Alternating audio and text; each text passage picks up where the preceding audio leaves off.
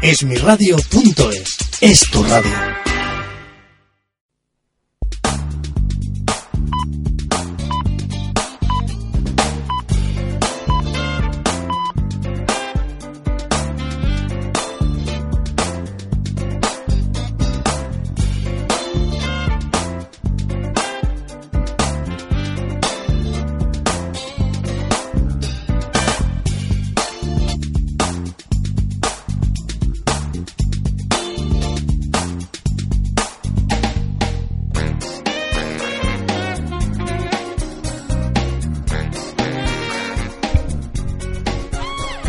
many Bienvenidos oyentes de Radio Jova, de Radio Cunit, oyentes de habla hispana de Esmi Radio y seguidores de Barcelona. Un saludo especial para todos aquellos que nos escucháis a través del ordenador desde puntos bien distantes del planeta. Empezamos con el sorteo de las cestas de Navidad de libros de Culturalia. Si quieres participar, envía un WhatsApp al 619-144-177 con tus datos completos, nombre y dirección y tenéis hasta las 20 horas del lunes 17 de diciembre, ya que el día 18 es nuestro último programa del año y sortearemos este, esta cesta de libros de Culturalia. Quien nos habla y presenta el programa, Vilán Muñoz, entrevistó a Ayanta Barili, flamante finalista del Premio Planeta 2018, con su obra Un mar violeta oscuro, publicado por Planeta. Dani Martín sigue sumergido en la blogosfera y las nuevas tecnologías para traernos las últimas noticias del sector y esta semana de lo más divertido. Nuestra ratita de biblioteca con instinto asesino, Teresa José Creus, hoy nos reseña Primavera Cruel de Luis Rosso, publicado por Ediciones B. La sección de teatro hablaremos de las donas de Frank, al Teatro Gaudí Barcelona. Ana María Ochoa, en su sección de terapia, seguirá hablando de cómo sanar cuerpo y mente. Jesús Vera nos presenta el videobook de la semana, el documento Saldaña de Pedro de Paz, publicado por LCL. Y nuestra sección de viajes nos lleva hoy a descubrir los mercadillos navideños con más encanto. Semana tras semana intercalaremos las terapias y apps con arte y misterios, todo sazonado con letras y música. Así que déjate seducir por Culturalia tu cultura al día.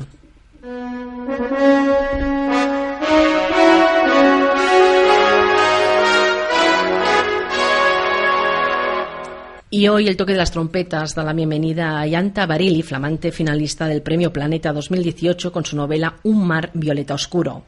Ayanta Barili nació en Roma, es escritora y periodista, ha presentado y dirigido numerosos programas de radio y televisión relacionados con la divulgación cultural, además de escribir para diversos periódicos. Ha trabajado en la COPE, el Radio, El Mundo y El Español. En televisión ha formado parte de los programas Las Noches Blancas, Diario de la Noche y Libros con Wasabi, entre otros. Ha sido directora de casting en diversas películas y directora artística del Teatro Lara. Actualmente dirige y presenta A Media Luz, un magazine cultural en Es Radio. En el 2013 publicó Pacto de Sangre y Un Mar Violeta Oscuro es su primera novela. En esta novela cuenta Yanta en tierra a su abuela y ni siquiera es capaz de dar el nombre de su bisabuelo, al que siempre ha conocido como Belcebú.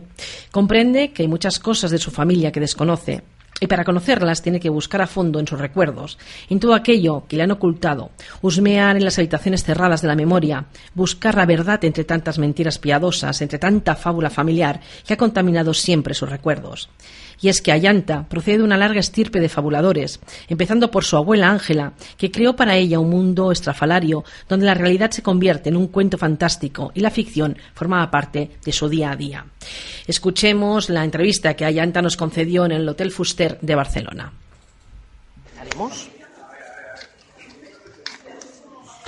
Ayanta, gracias por, la entrevista. Eh, un placer conocerte a través de tu obra, porque decir que, que, yo te he conocido a través de un mar violeta. Y, oye, ¿cómo nace esta historia? Porque menuda historia. Sí, esta historia llevo pensando escribirla toda la vida. Lo que pasa es que necesitaba una perspectiva eh, histórica sobre mí misma y sobre las mujeres que me precedieron y, necesitaba bueno pues un paisaje digamos eh, pues más acorde con, con, una cierta madurez ¿no? entonces eh, pues comienzo a, a, escribirla cuando realmente siento que, que, ha llegado ese momento tenía todo este material eh, escrito por las mujeres que me precedieron, bisabuela, abuela y madre, un material pues que son diarios, es un epistolario increíble, es una pequeña novela autoeditada que eh, se la autoeditó mi abuela, son postales, por supuesto fotografías, ¿no? Todos tenemos en casa esos álbumes de personas de la familia que ya ni siquiera sabemos muy bien quiénes son. Bueno, pues yo decidí zambullirme en todas estas cajas y cajas que tenía guardadas y que he ido mm, trasladando de casa en casa, pues eh, siguiendo un poco pues los avatares de una vida entera, eh, sabiendo que antes o después tenía que ponerme a hacer este trabajo. Me costó hacerlo porque me daba miedo, eh, bueno, pues escarbar, ¿no? en la familia. En la familia, porque al final escarbar en la familia es escarbar en uno mismo también y en cómo está uno en ese momento por qué, han sucedido determinadas cosas en tu vida, buenas y malas, y quién eres tú. Entonces, pues eh, yo creo que he llegado a conocerme mejor a mí misma a través de, del relato de estas tres mujeres que me antecedieron.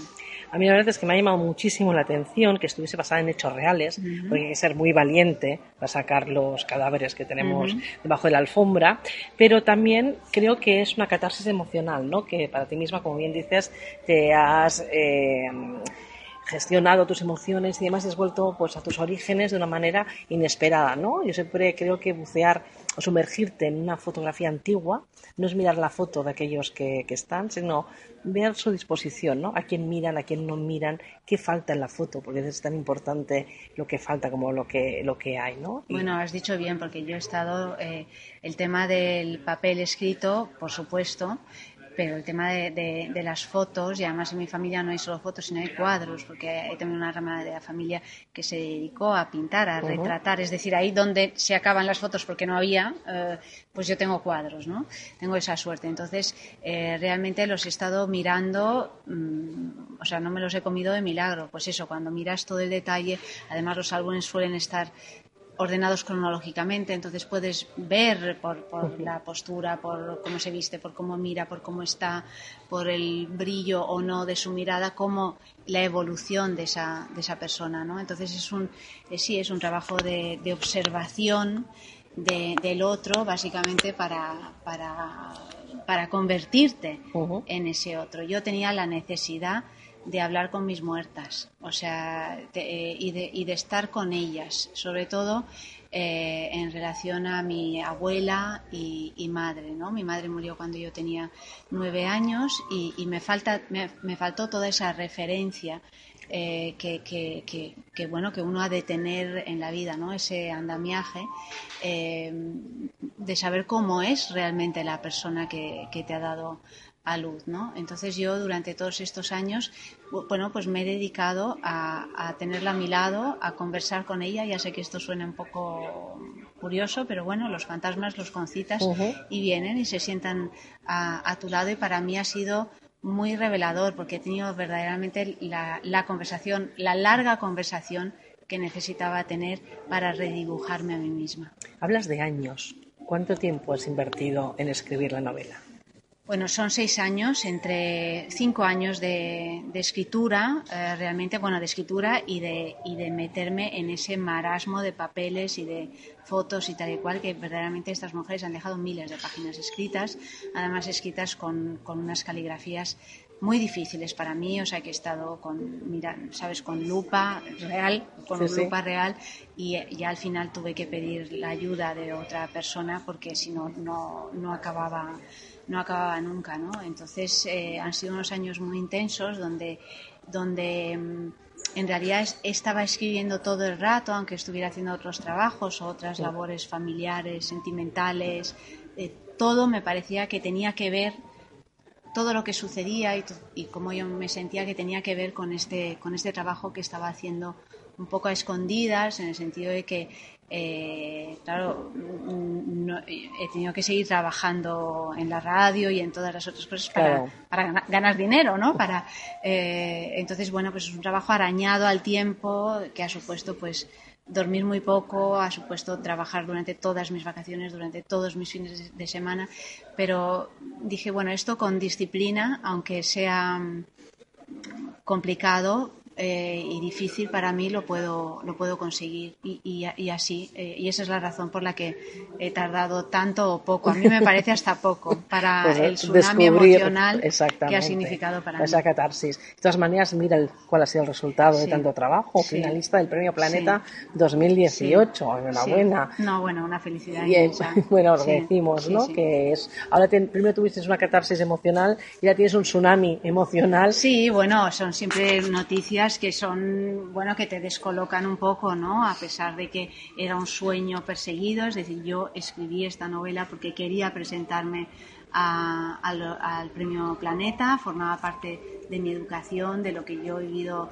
en mi casa y era un guiño también pues a, pues a mi padre y a, la parte masculina. la rama masculina que me ha precedido y era, y era bueno, era un sueño porque jamás pensé llegar hasta aquí. De hecho, realmente jamás eh, lo pensé y cuando, y cuando vi que estaba entre las 10 finalistas y que me habían, porque hay 10 finalistas y te invitan a la gala, pues, eh, pues estaba sentada al lado de mi padre que ni siquiera sabía que me había presentado y, para mí fue, o sea, mirarle a los ojos mientras Fernando decía no mi sabía. Nombre, no sabía ni siquiera que me había presentado fue como toma padre. qué bueno. Para ti, Qué bueno, qué bueno, y está genial. ¿Por qué nos atraen los chicos malos?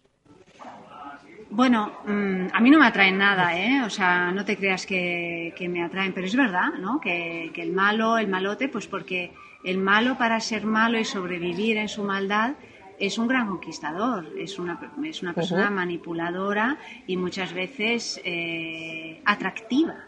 Mm, o sea, yo no, yo no creo que a las mujeres les gusten el malo por el malo. Yo creo que el malo eh, tiene, el, el, diablo es un, un hombre interesante. Es un ángel. Claro, es un claro, ángel. es un ángel, es un hombre interesante, es un hombre que, de hecho, los, los malos, los hombres que son malos, que no son todos de esta historia, son todos personajes muy interesantes, eh, que se entiende que uno caiga. Que pierdas la cabeza por ellos.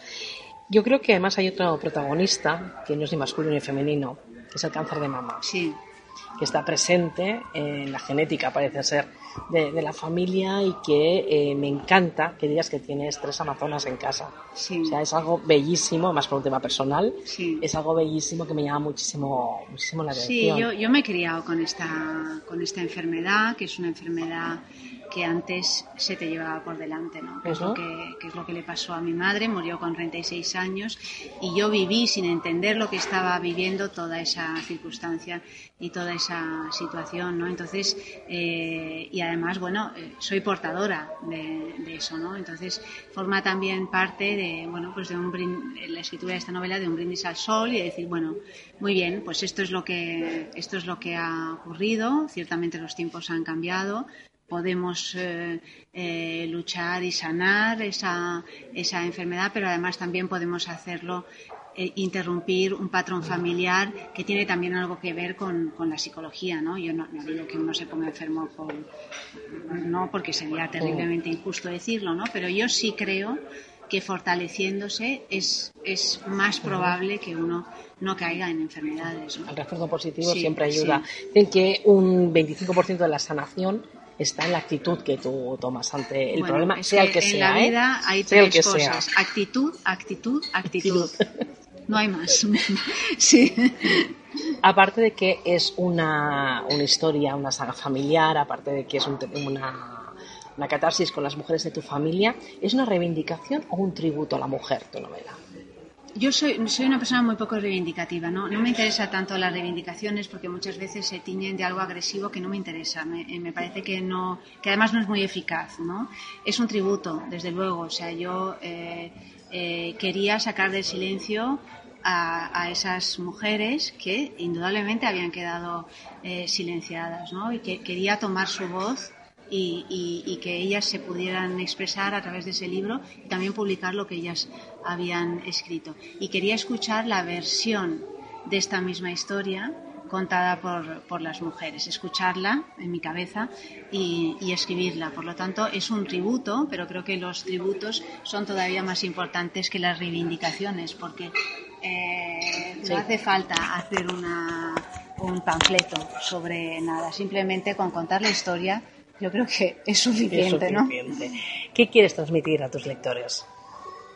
Eh, siempre creí que, esta novela, a pesar de que su génesis y su historia es algo que está estrechamente relacionado con mi familia y con mi propia persona, puesto que está en parte escrita en primera persona, pues yo mm, siempre pensé que podía ser algo universal, es decir, que podía llegar a cualquier lector, a cualquier familia, ¿no? Porque en todas, en todas las familias tenemos muchísimas historias que no nos hemos dignado a escuchar, que es un poco lo que, lo que me ocurrió a mí, ¿no? En, el principio de la novela yo me doy cuenta de que soy una ignorante de mi propia historia y es mirando atrás cómo verdaderamente podemos eh, saber, si, si, sabemos de dónde venimos, sabemos dónde vamos.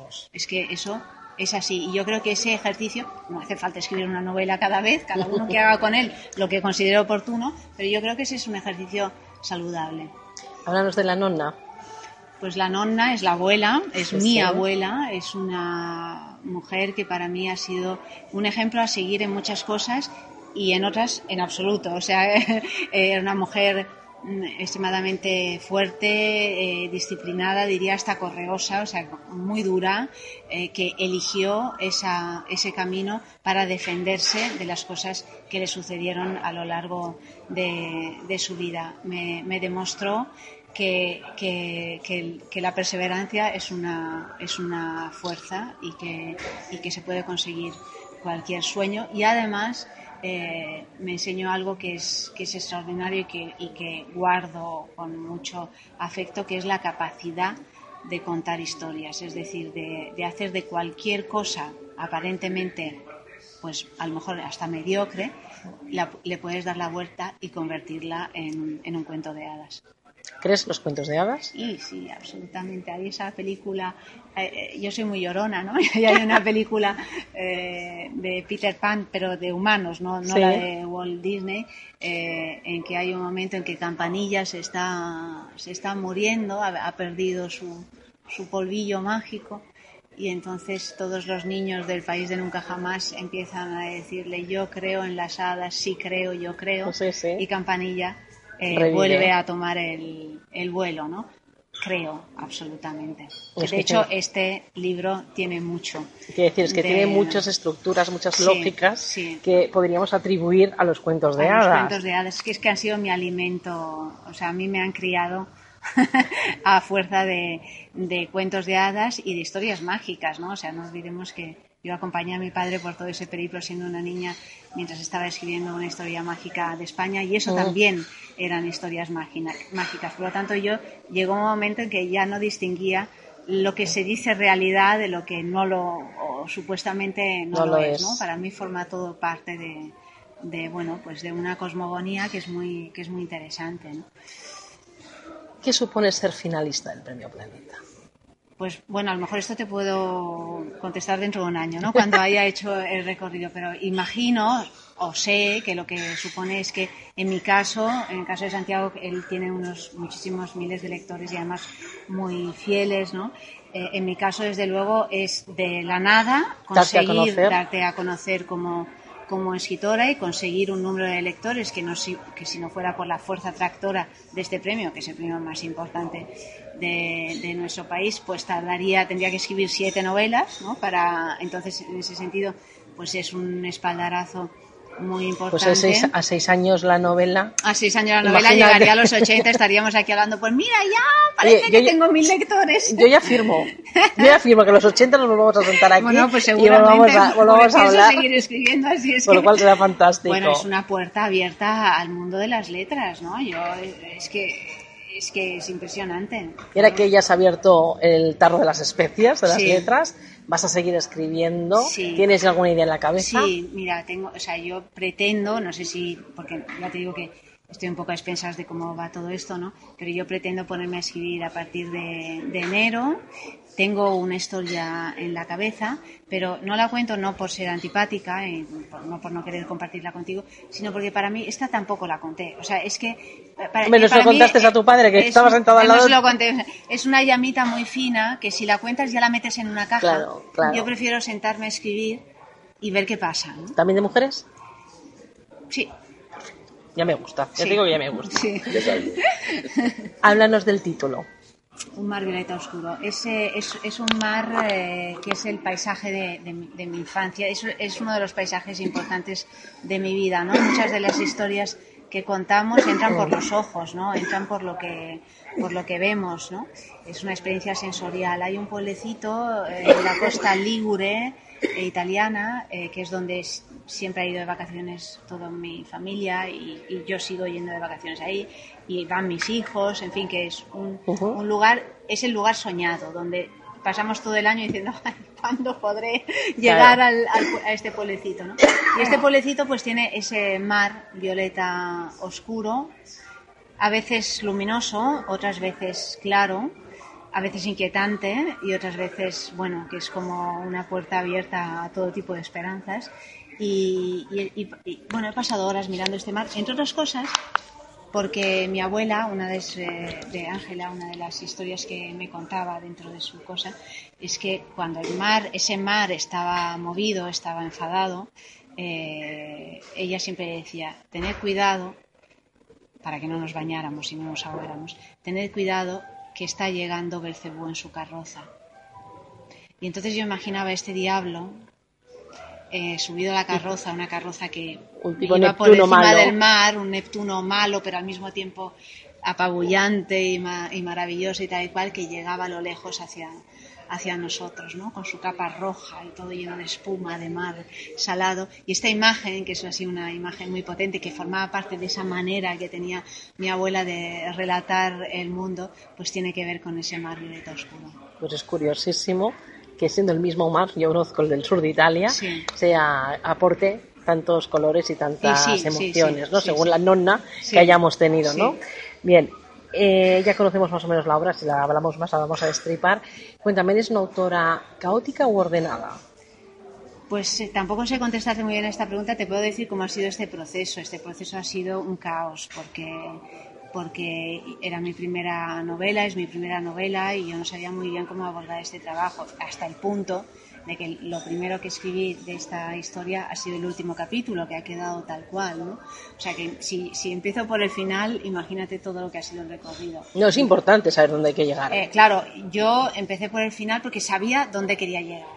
Y, y, y escribí ese capítulo eh, con muchísima emoción y en un estado absolutamente de entrega a lo que estaba haciendo así tremenda. Y cuando terminé el capítulo y me quedé y lo corregí y me quedé satisfecha del resultado, es un capítulo que escribí llorando, o sea, pero no sé, o sea, completamente cuando lo terminé dije, pero ya ¿qué haces escribiendo el último capítulo en lugar de, de empezar por el principio, ¿no? Y dije, bueno, no pasa nada. Digo, si has escrito el último capítulo es que, es que sabes a dónde llegar y efectivamente así ha sido, porque ha sido como tener una luz al final del camino que yo sabía que lo único que tenía que hacer era pum, pum, pum, llegar, hasta, ahí. Y de hecho, escribí el último capítulo, empecé, volví atrás por el primero y yo no he tenido, no me he hecho ninguna pizza, nada, o sea, ninguna estructura de nada. Yo iba avanzando. Ha sido también, curiosamente, porque yo soy una persona bastante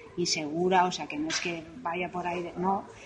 Ha sido un ejercicio de autoestima increíble porque en ningún momento me he planteado que no iba a poder continuar. O sea, yo he ido avanzando, avanzando, avanzando, por supuesto corrigiendo, corrigiendo, corrigiendo, pero siempre en línea recta hasta alcanzar esa luz que ya había encendido. El eterno debate entre el libro electrónico y el libro en papel, ¿por cuál te inclinas como lectora? Bueno, no, yo papel, pero es que yo soy una antigua en todo, o sea, es que jamás he leído nada en un soporte electrónico, pero entiendo que, que, pueda ser interesante, sobre todo para liberarse del farragoso asunto de viajar con maletas llenas de libros, que es lo que a mí me pasa. Porque necesito Yo me muevo, ¿eh? Con los libros Claro, sí, pero bueno, que, que, claro, es verdad que con, ahí lo tienes todo, todo metido. Pero a mí me gusta oler los libros, me gusta tocarlos, me gusta verlos, esnifar tinta. Pues claro, yo soy una.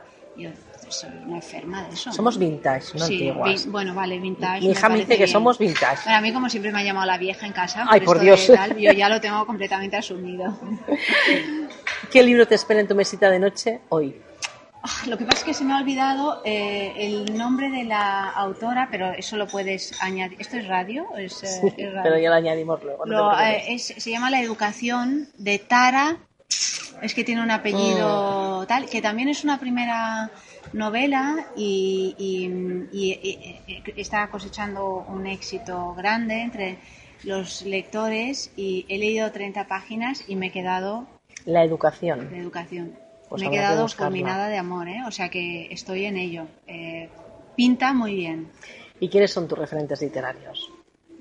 He sido una lectora mm, absurda, voraz y desordenada. Es decir, que yo, por fortuna, he tenido en todas las casas pues una biblioteca inmensa, no grande, inmensa, delante de mí y simplemente me he dedicado a hacer así. Lo que no me gusta, leo 50 páginas y lo dejo. O sea, no, no soy de estas, no, yo empiezo una novela, no, o un ensayo, no, no, yo acabo lo que me interesa. Lo que no me interesa, o bien pues no es el momento de leerlo, o bien no me interesará nunca, no lo sé, ¿no?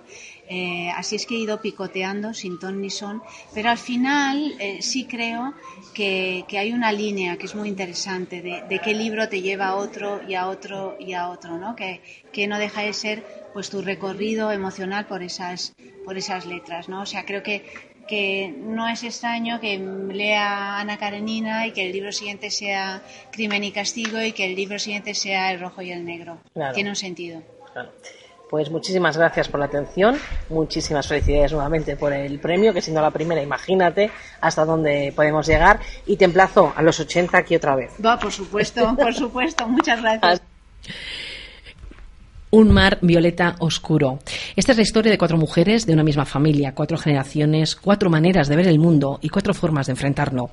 Podría decirse que es la historia de la mujer a lo largo del siglo XX, desde los tiempos oscuros del principio de siglo, la represión, los silencios, la rebeldía soterrada, a la explosión de los años 70, el amor libre o no tan libre, los deseos de escapar, de volar, la compulsión de Elvira por encontrar en otros brazos lo que le negaba su marido, la repugnancia de Ángela por el sexo, la renuncia de Caterina de sí misma para volcar toda su inteligencia y su generosidad en complacer a los hombres de su vida, los besos casi otoñales de Ayanta y su nueva pareja, cuatro mundos, cuatro mujeres distintas, un entrecruzar de historias, de amores, de sensaciones, de vidas discordantes separadas por el tiempo y unidas por el lazo de la sangre. Solo una cosa les diferencia. Ayanta ya no se dejará maltratar ni se volverá loca, y tampoco morirá joven. Ha roto la maldición de sus tres hadas madrinas, sus tres ángeles caídos. Ya no habrá más Belcebús. Cuando llegue al final del camino, cuando termine este libro, me habré salvado. La autora domina los tiempos, los espacios, el ritmo de una historia que se cuenta con la cadencia de un vals y golpea con la fuerza del metal. Una prosa muy cuidada, el poder de la palabra como creadora de realidades, un libro tan bello como terrible, el libro de toda una vida, de todas las vidas. Colorno es el lugar maldito donde se encerraba a quienes no cumplían con el comportamiento normativo de la época. Es el ave rapaz que sobrevuela toda la historia, el hilo de Ariadna que lleva a la narradora a través de la historia de su familia, de las mujeres de su familia. Un lugar como metáfora de la represión femenina, de la hipocresía, de los convencionalismos. Ayanta Barili ha escrito un libro tan valiente que produce escalofríos. La narradora se abre en canal, es inclemente consigo misma, saca a la luz todos los fantasmas, los de sus antepasadas y los suyos propios, en una confesión desgarradora y emocionante.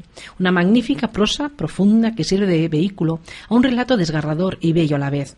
La narradora se inmola, escupe todo lo que le duele, todo lo que ha mantenido oculto.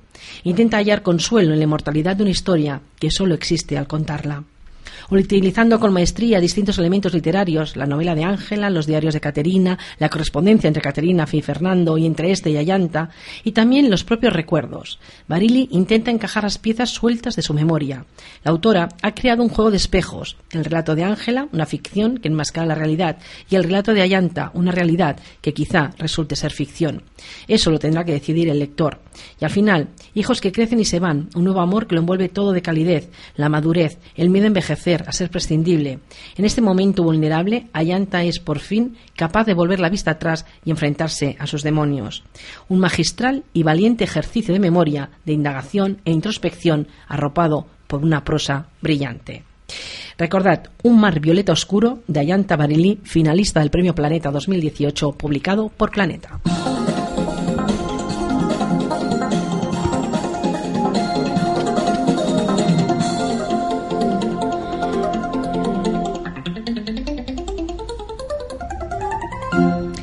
Y con esta sintonía damos la bienvenida a Dani Martín, que esta semana nos va a poner los dientes largos con su experiencia en la Barcelona Game World. Y como souvenir se ha traído dos pósters promocionales con la fecha de lanzamiento de Resident Evil 2.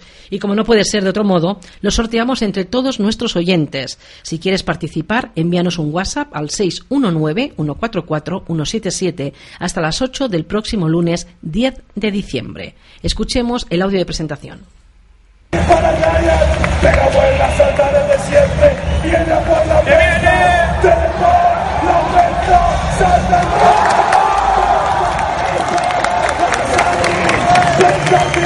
para no ver lleno, mírate la cara, y sin 17 18, Nemesis vuelve a salvar la partida, Nemesis le puede dar el título a. Y así, y así se quiere despedir de España, lo. Y con esta entradilla, con estos nervios, con esta ansiedad por saber más, damos la bienvenida a Dani para que nos explique qué pasó en la Game World de Barcelona.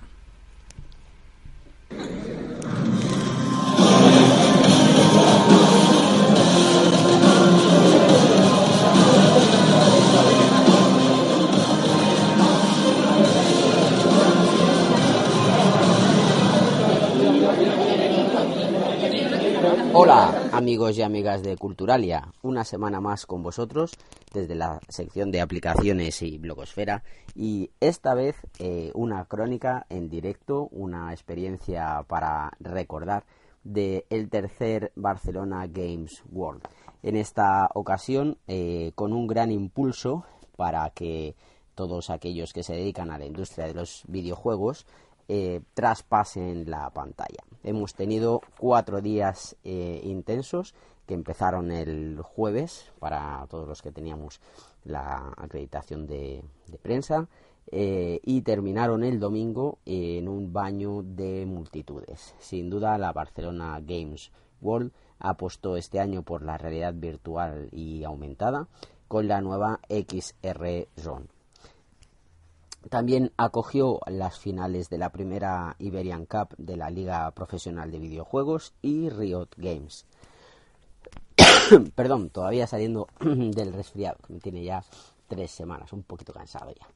Eh, sin ninguna duda, mención especial para el terror que este año ha venido de la mano de Resident Evil y con una partida a 50 metros de altura protagonizada por, eh, en este caso, todos los asistentes del Barcelona Games World. Eh, hemos tenido también lo más eh, pro, hemos tenido también la retro de en la que se han celebrado los 30 años de Sega Mega Drive en este certamen de la Barcelona Game World y una agenda de actividades de lo más completa entre las que podemos destacar la presentación el jueves sobre las once y media de la, de la presentación de Ubit, de Mediapop, mm, que presentó la nueva plataforma online de eSports en castellano. Eh, sobre la una, la industria y la academia con, en un diálogo de futuro en el Tecnocampus, donde se analizó el auge eh, de la formación reglada en videojuegos y las, y las relaciones también que hay con diferentes universidades y empresas que están configurando los planes de estudio y facilitando la transferencia de conocimiento a profesionales del sector. Como hemos eh, comentado en muchas ocasiones, eh, Violán, eh, el hecho del desarrollo de videojuegos y de los videojuegos de una calidad tan alta que, bueno, eh, sabes que muchas veces te he enseñado los, los imágenes, las bandas sonoras, hemos hablado de ello largo y tendido en otras reseñas de, del programa de Culturalia, eh, ya son eh, verdaderas obras de arte. O sea, nadie puede ignorar que detrás de esto hay mucho, mucho, mucho trabajo, tanto del diseño como de los guiones, como de la música. Eh, realmente son verdaderas obras de arte.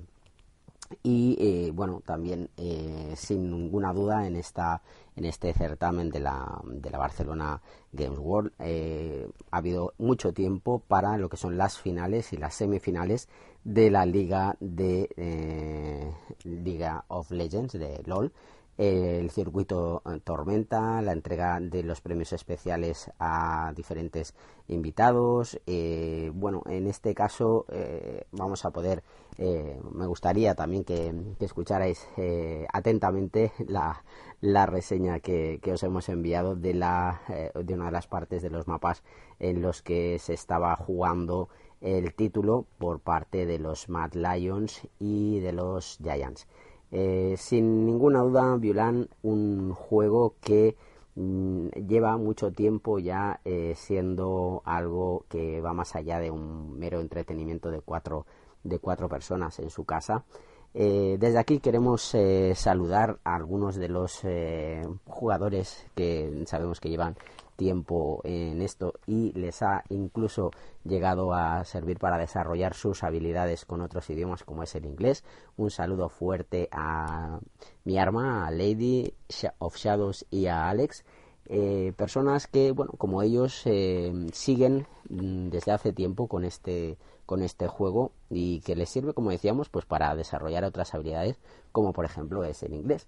Eh, sin ninguna duda, como decimos, colas enormes, inmensas, para asistir a la, a la final de este, de este mapa. Muy, muy, muy emocionante, incluso para los que somos todavía bastante neófitos, pero te quedas enganchado cuando ves pues realmente toda esa, toda esa energía, toda esa, eh, cómo se transmite esa, esa fuerza y esas ganas, a pesar de que los verdaderos protagonistas parecen eh, no inmutarse eh, con todo lo que está ocurriendo en la, en la pantalla.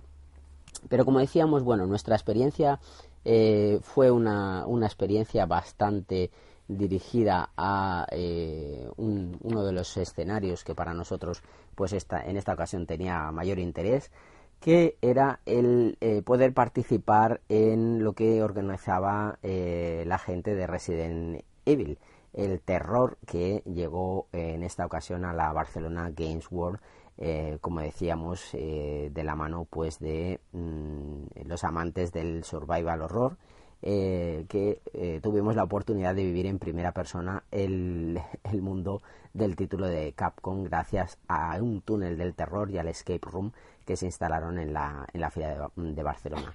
El túnel del terror nos permitió experimentar una, una, gran dosis de adrenalina, sortear a los zombies del, popular videojuego en un espacio de algo más de 170 metros cuadrados, un enorme túnel del terror, un oscurísimo túnel del terror en el que aquí un servidor incluso dio mm, con su cuerpo en el duro cemento.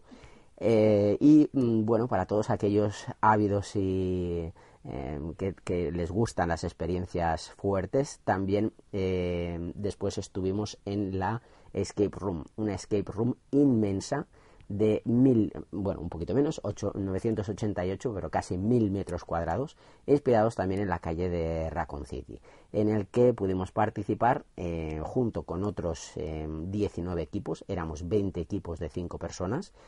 un saludo a todos los componentes de Beta 2, nuestro equipo, Eh, cinco personas que luchamos por conseguir y conseguimos el antivirus. Sobrevivimos al apocalipsis zombie que se planteaba en el juego. Tuvimos que buscar y localizar los virus entre diferentes muestras de sangre, tuvimos que encontrar eh, todo lo que eran los, eh, los ojos, bueno, los ojos, las diferentes señales a través de oscuros espacios en el, en las diferentes mm, áreas por las que íbamos pasando. Tuvimos que conectar eh, las calles a través de las huellas que habían dejado unas ratas infectas y tuvimos también que eh, localizar al paciente cero.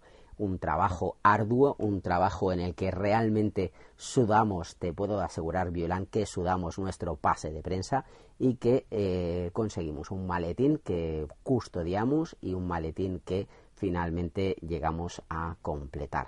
Eh, un saludo también para nuestra compañera CK que fue sin duda eh, parte importante también de la diversión, ya que nos acompañó durante eh, esta experiencia por el, por el Barcelona eh, Game World.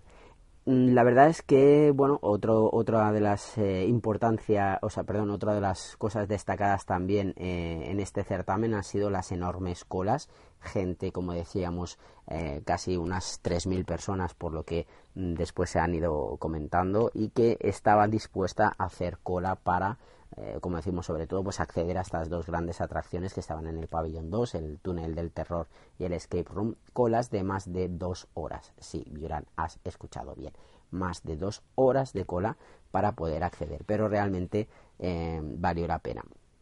Como decíamos, otra de las novedades también de esta tercera edición del Barcelona Games World fue la celebración del primer gaming en altura de la mano de Vodafone y su U Vertigo. Eh, se celebró una, una, partida simultánea de 22 jugadores a 50 metros con una selección de juegos de la Nintendo Switch.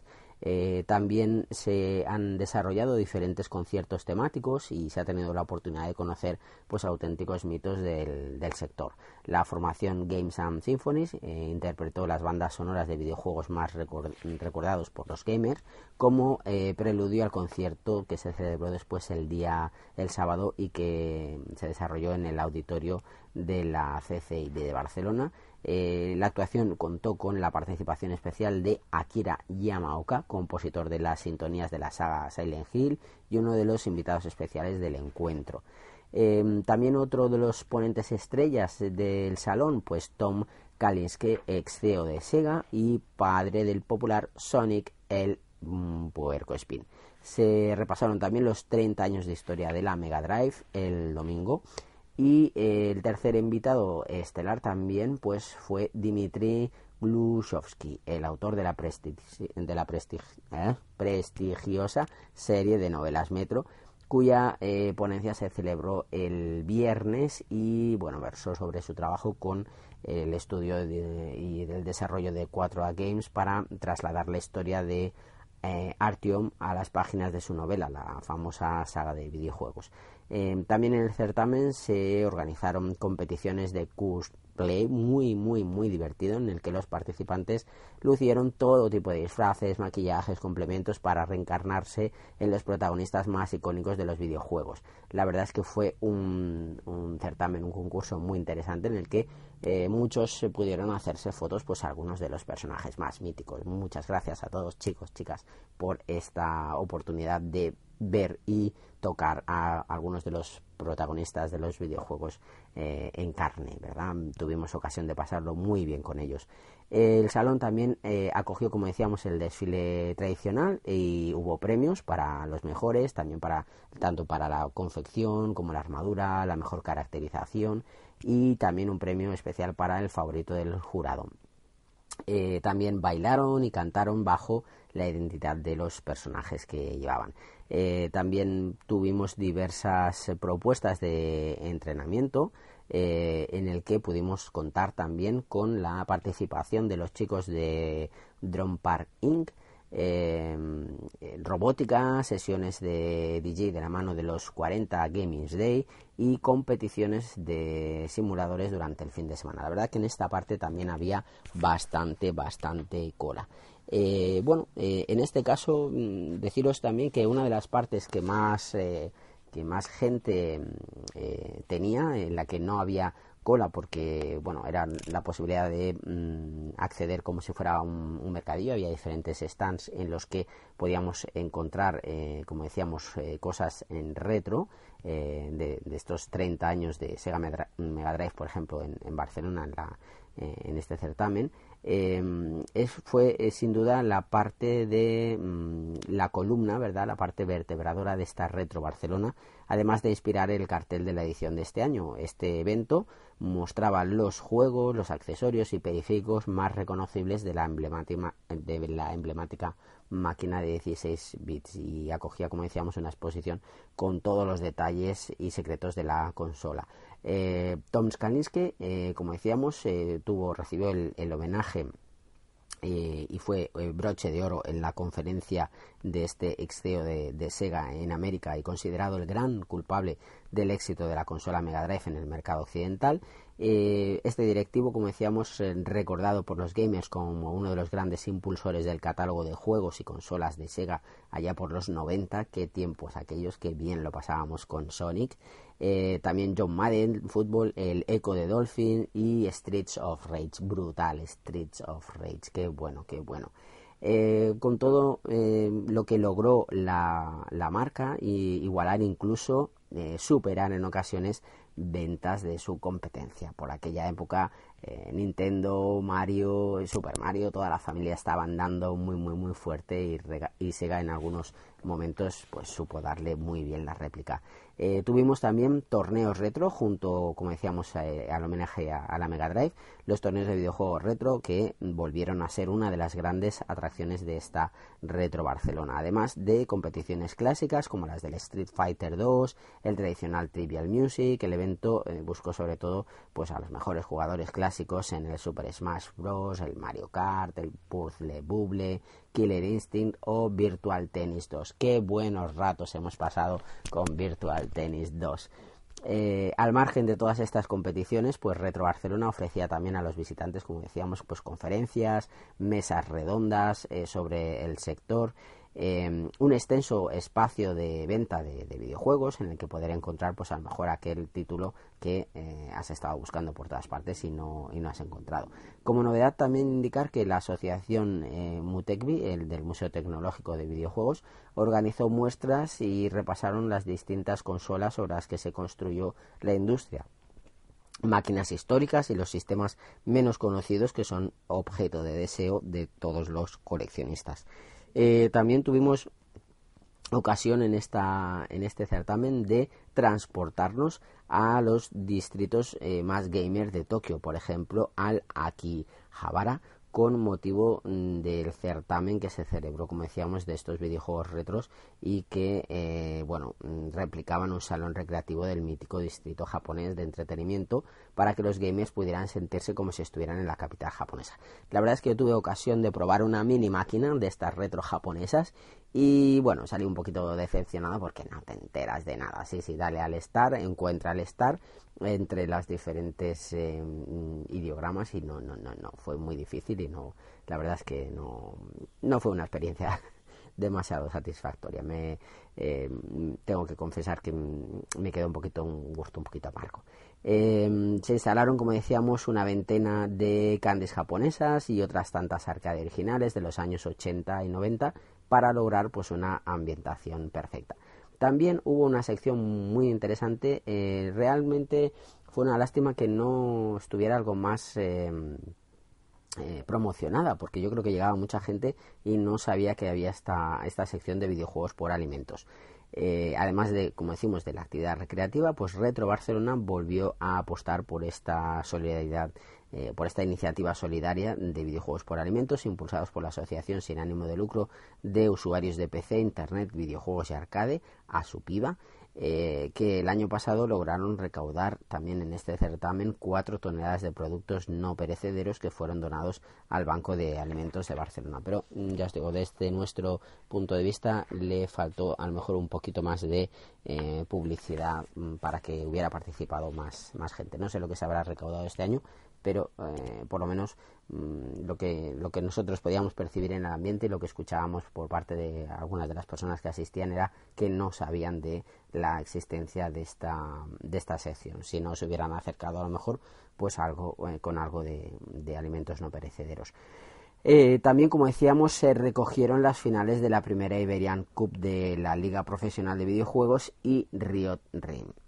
Eh, Riot Games, perdón. Eh, sin duda, eh, bueno, el salón dedicado a la industria de los videojuegos no podía mm, obviar este escenario, el de la fase final de la primera Iberian Cup, con la nueva competición de LOL, organizado, como decimos, por Riot Games y la Liga mm, de Profesional de Videojuegos que reunieron pues a los mejores equipos de la Superliga Orange española y de la Liga Portuguesa de eh, LOL em, encuentro además que estaba reforzado por los eh, por todo lo que es la apuesta de los eSports con la celebración de la primera Barcelona Mobile Challenge eh, que buscaba a los mejores jugadores aficionados de títulos como el Clash Royale, la Arena of Valor y Hearthstone. Tras disputarse las rondas previas, eh, solo cuatro equipos lograron su billete para la Barcelona Game World para disputar esta fase final. La primera semifinal que se había celebrado el 30 de noviembre y que enfrentó a Vodafone Giants contra eh, KY, KYF Sports.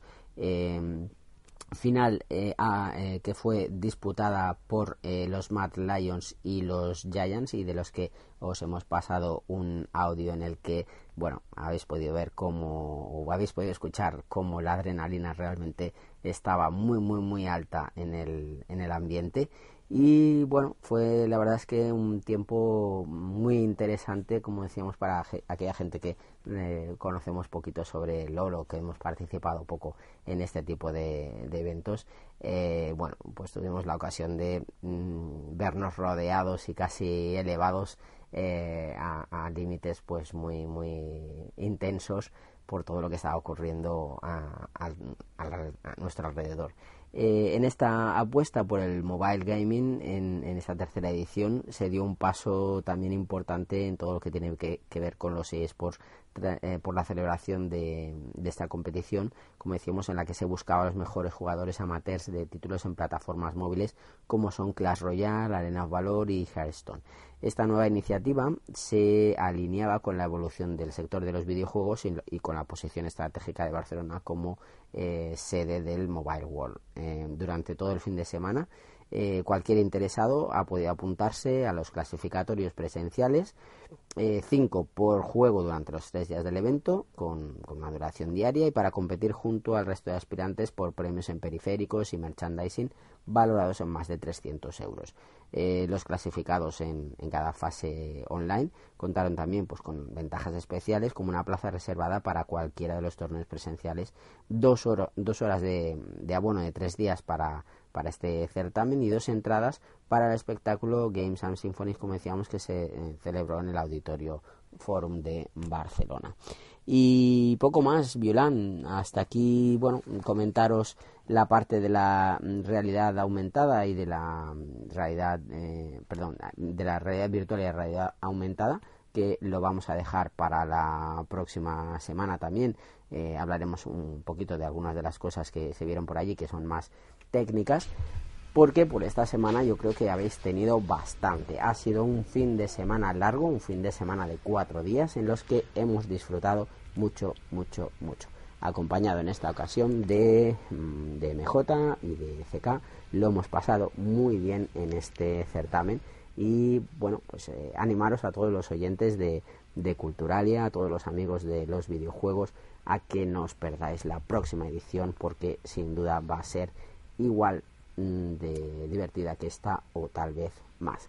Un abrazo, Violán, y un saludo a todos los gamers. Hasta la semana que viene. Hasta la semana que viene, Dani. Si todavía seguís vivos, porque menuda juerga, menuda parranda que os habéis pegado. Cuatro días por ahí. Desde luego, yo en la próxima temporada me pido estar fuera de la pecera, ¿eh? Os lo pasáis mucho mejor los que estáis fuera que los que estamos aquí dentro. Bueno, a ratos, que aquí dentro también la liamos. Bien, todos vosotros no olvidéis que sorteamos dos pósters promocionales con la fecha del lanzamiento del Resident Evil 2 entre todos nuestros oyentes. Si sois unos frikis de los videojuegos, ya sabéis, pues si queréis participar, enviarnos un WhatsApp al 619-144-177. Repito, WhatsApp al 619-144-177 con la referencia póster hasta las 8 del próximo lunes 10 de diciembre, porque el martes 11 daremos a los ganadores. Son dos pósters que sorteamos del el lanzamiento Resident Evil 2. Recuerda, todo aquel que quiera saber más sobre cómo implantar las TIC en su negocio, creación de tarjetas digitales o apps para su empresa, puede escribir a edigitalmediática.com. Repito, edigitalmediática.gmail.com a la atención de Dani y él mismo os responderá.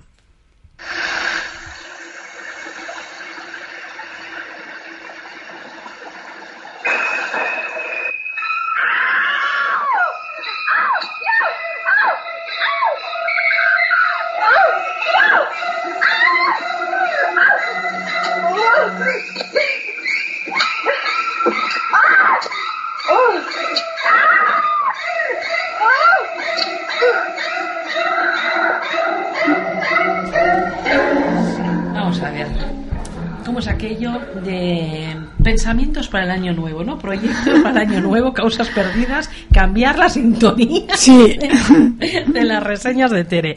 Bien, con esta sintonía damos la bienvenida a Teresa José Creos, quien nos trae semanalmente una reseña de literatura negra.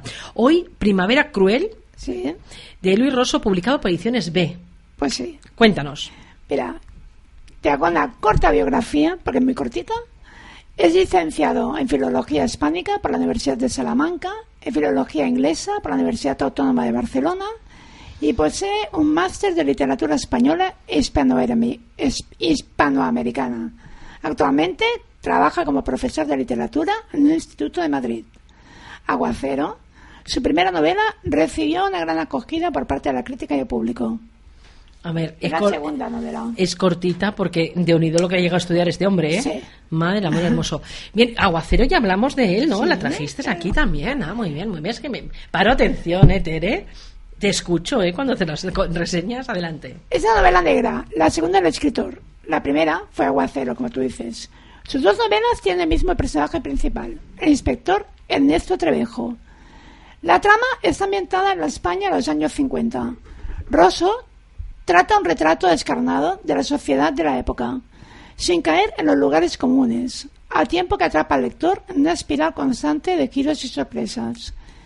Si en la novela Aguacero nos sumergía en el mundo de la migración como mano de obra barata, y en las inauguraciones de pantanos por Francisco Franco, en Primavera Cruel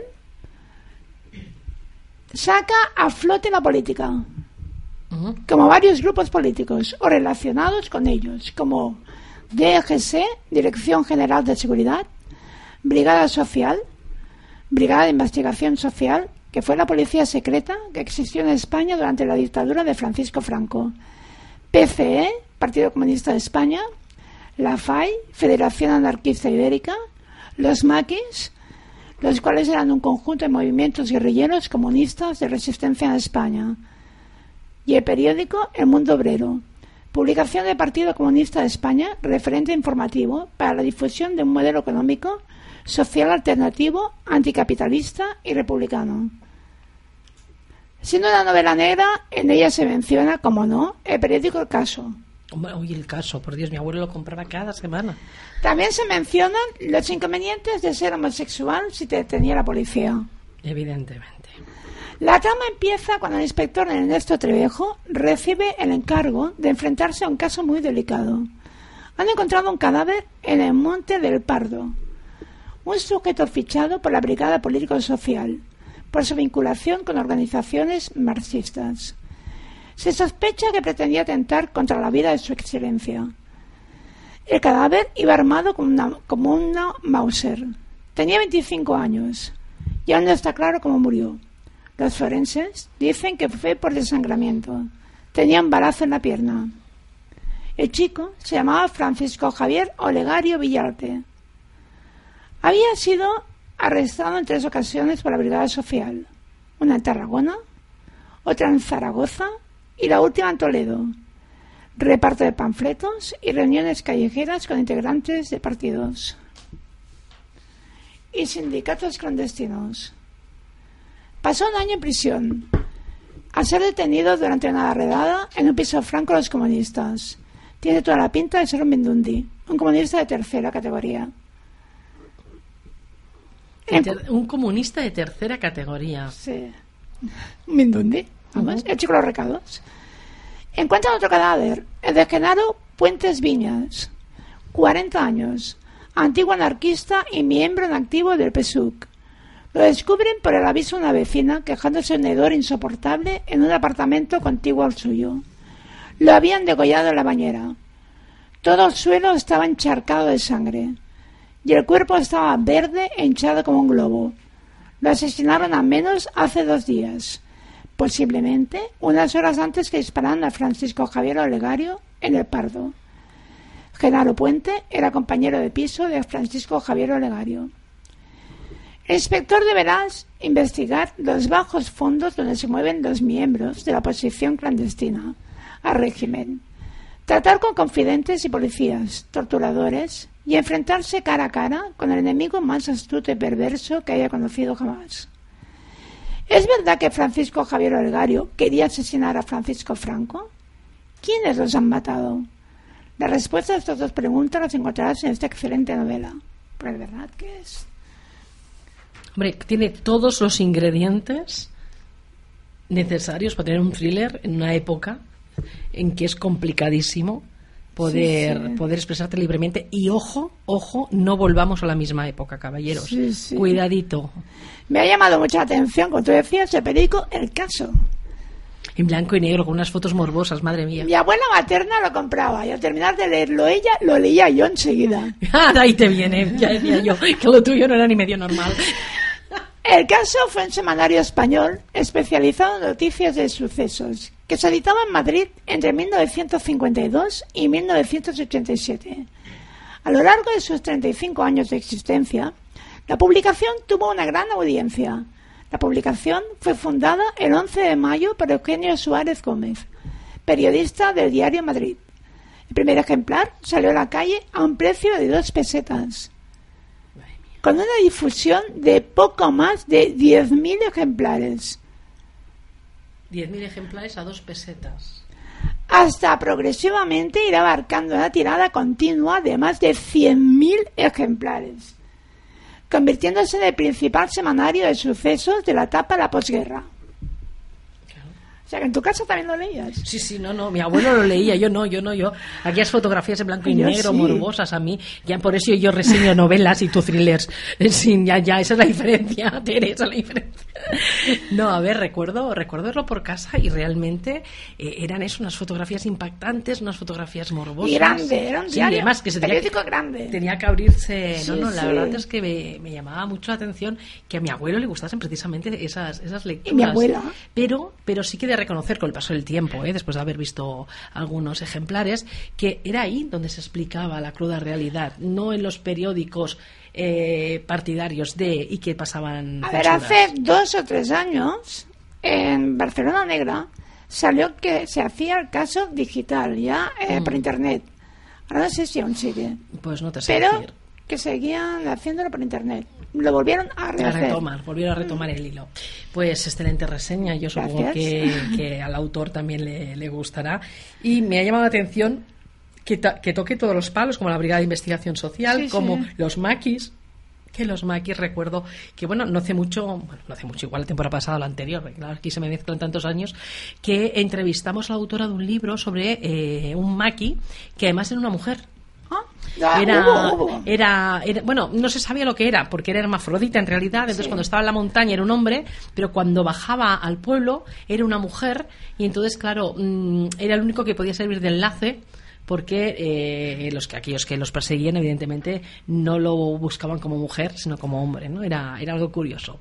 Bien, pues la semana que viene, más Recordad, si queréis que Teresa reseñe uno de vuestros libros, podéis escribirle a agmediática.gmail.com. Repito, agmediática.gmail.com o enviar vuestro ejemplar a Grupo Mediática, calle Espronceda 366, local 08027 Barcelona, a su atención.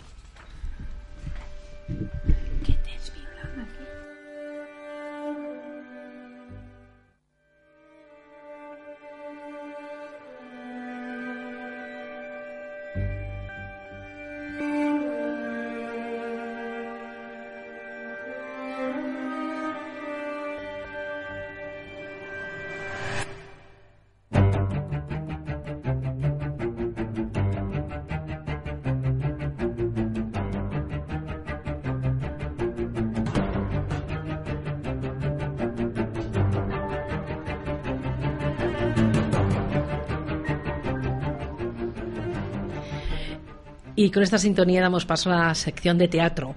Hoy hablaremos de un espectáculo musical dedicado al gran Frank Sinatra, donde se combinan canciones, anécdotas, historias y mucho humor. Bobby Soxer, invención sociológica de los años 40 que describe a las fans de la música pop tradicional, a menudo muy celosas de su propio creador, el cantante Frank Sinatra.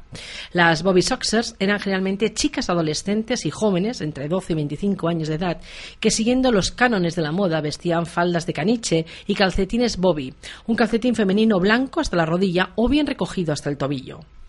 Chris, Marina, Laju y Carla, cuatro buenas amigas, recuerdan momentos vividos gracias a la nonna, una mujer fascinante de origen italiano, inmigrante en Estados Unidos, que les descubre que en su juventud fue una Bobby Soxer auténtica. Ella las invitará a hacer un viaje por la vida de Frank Sinatra a través de sus compañeras, otros fans que, como ella, vivieron su juventud siguiendo, apoyando y amando incondicionalmente a su ídolo, a nuestro ídolo, el gran Frank Sinatra. I em diu jo et necessito i jo el necessito també.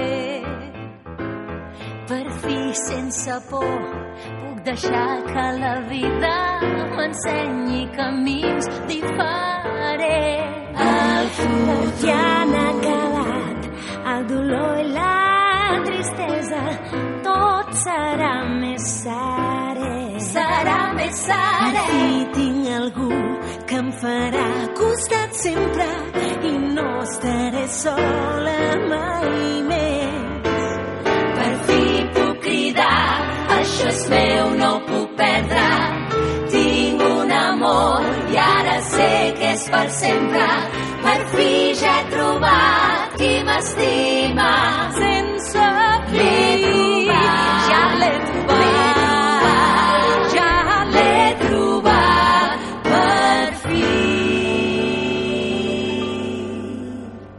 Las donas de Frank, del 7 de diciembre, del 7 de diciembre al al 27 de enero, los viernes y los sábados a las 7 de la tarde y los domingos a las 5. Recordar que el 23 de diciembre y el 4 y 5 de enero no habrá función, pero sí que hay funciones especiales para Navidad, el 26 y el 27, así como la de fin de año, que además incluye cotillón y cava a las 10 de la noche. El precio es de 24 euros, es un espectáculo en catalán, dura 70 minutos y está dentro del teatro musical. El texto y la dramaturgia es de Mónica Pérez, la adaptación de las letras de las canciones de Frank Sinatra es de Roser Batallá, la dirección escénica también es de Roser Batalla, la dirección musical de Joan Nito Figueras y las coreografías de Bealia Guerra. Las actrices, el papel de Cristina, Marianne Barahona, Carla, Mone Teruel, Marina, Susana Ribalta y la Joana Chell Sust. El pianista no es otro sino Joan Nito Figueras. Recordad, Las donas de Frank en el Teatre Gaudí, Barcelona.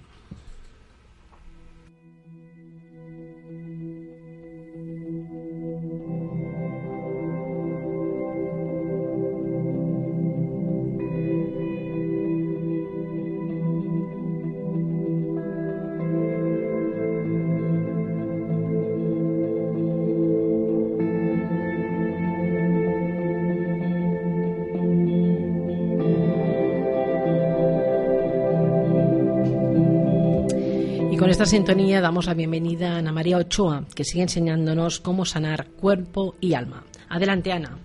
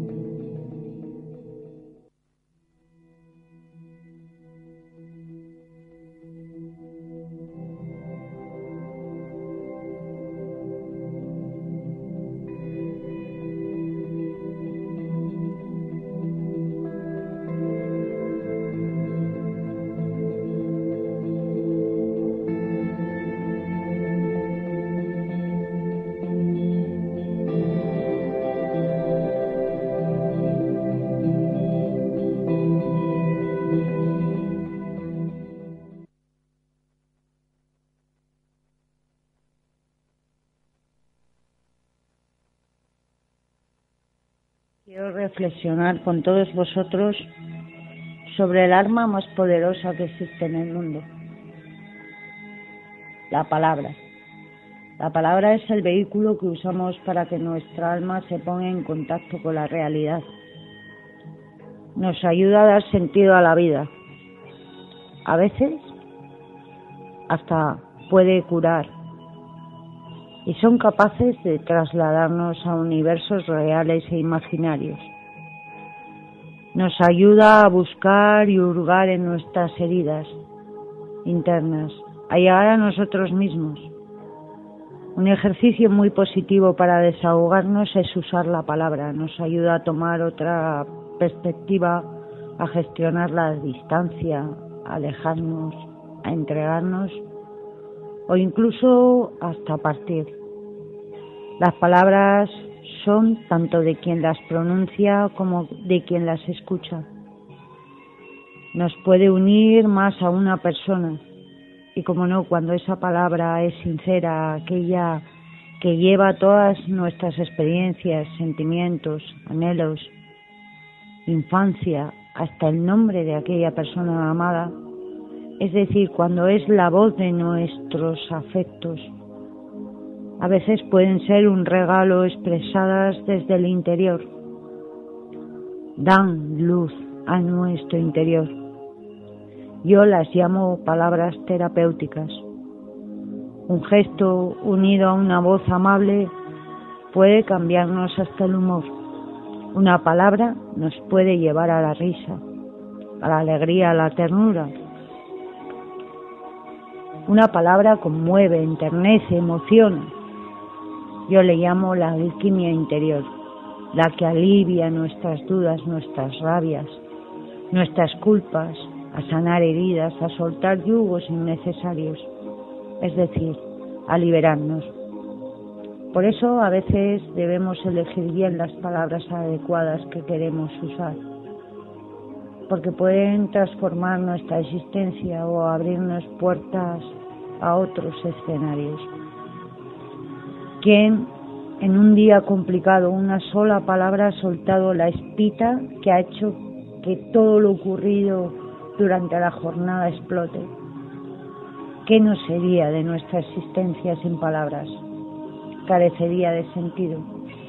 Una palabra puede crear una imagen de nuestra mente, ver las cosas desde una realidad paralela a veces una palabra puede calmar un dolor, unida a una caricia puede hacer que el mundo sea habitable.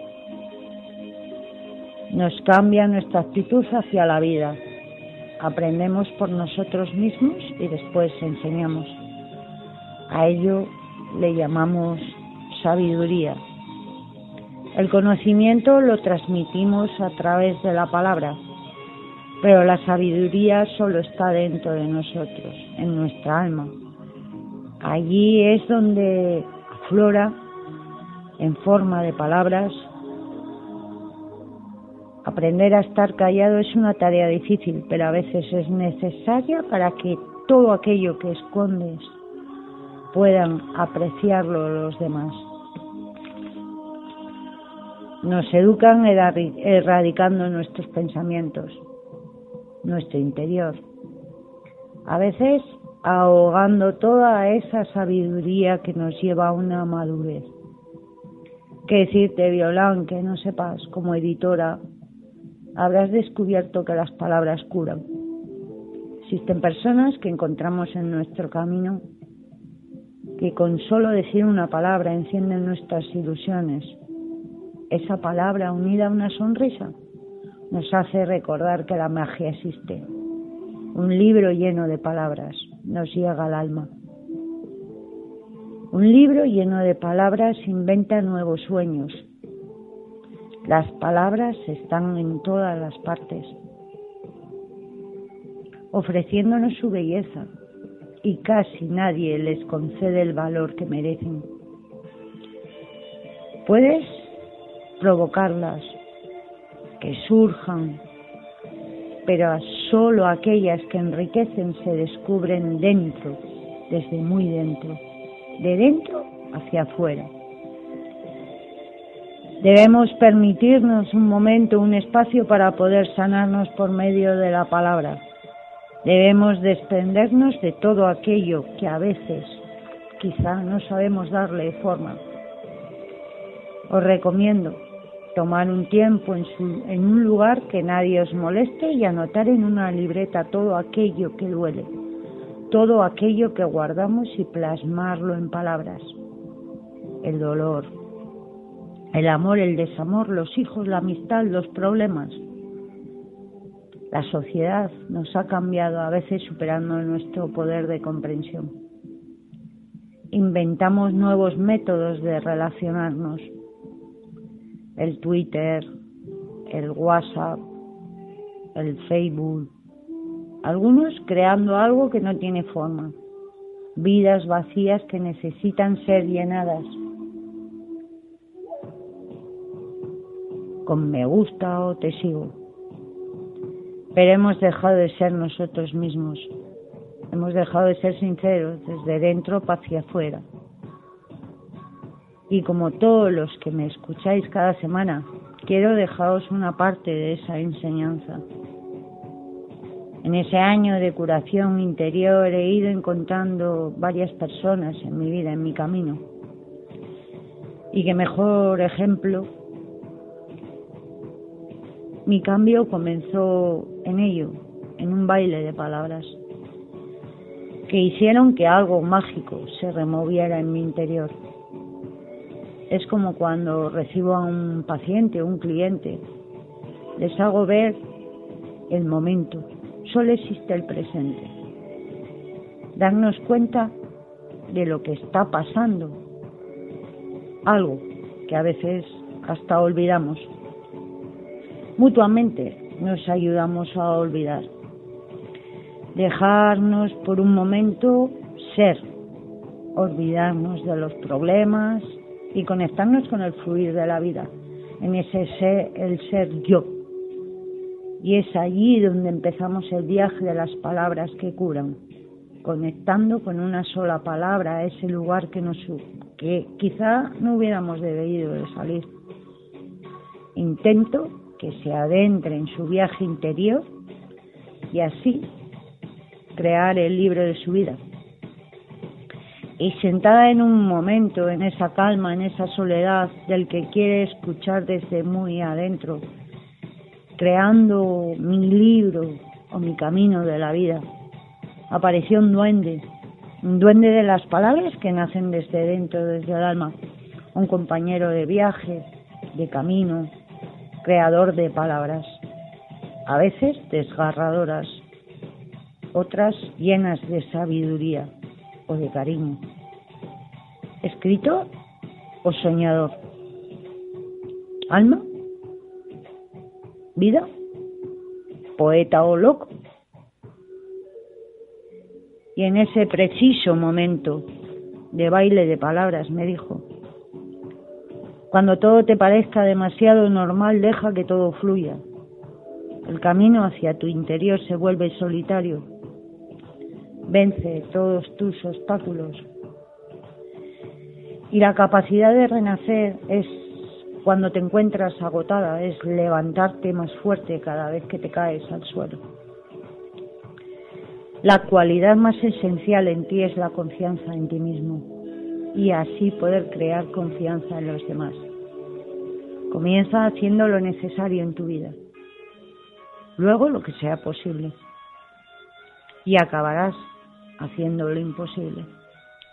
Empieza por el principio y continúa hasta llegar al fin. Allí solamente paras. Gracias por esta enseñanza, Alex y a todos ustedes que tengan una buena semana y recordad, las palabras curan. Cread palabras que salgan del alma para las almas. Feliz tarde para todos ustedes. Muchísimas gracias, Ana. Enhorabuena por un gran trabajo. Y recordad, si queréis contactar con Ana María Ochoa, escribirle a agmediática.gmail.com, repito, agmediática.gmail.com o llamar al 679-956-798, repito, 679-956-798. Bienvenido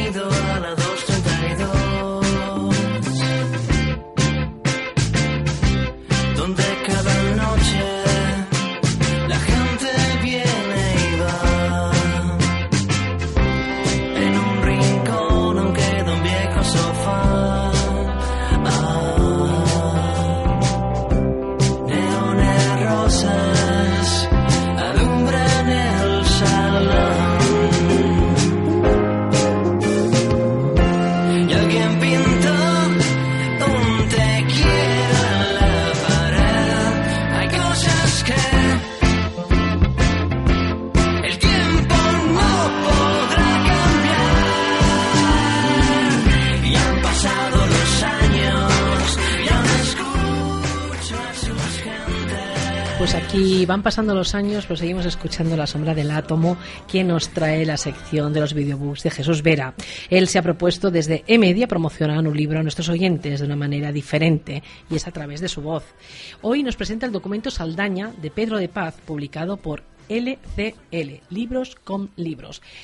Buenas noches, Jesús. Buenas tardes, noches. Tardes, noches, noches, tardes. Documento Saldaña, ¿por qué?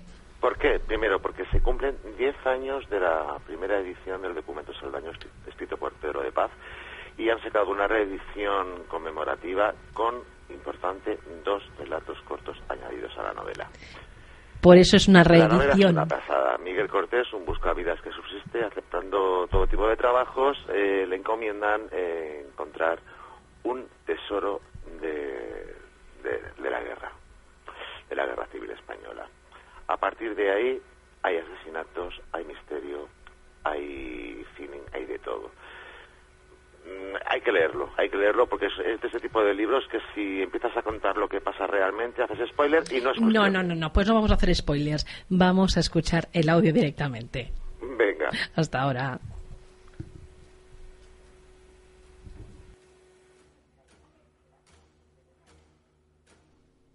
En el suelo de aquel sucio y oscuro callejón, Sara Bianchi sintió como la vida se le escapaba a borbotones por cada una de sus heridas mientras la sangre, roja y espesa, fluía al compás de los latidos de su corazón.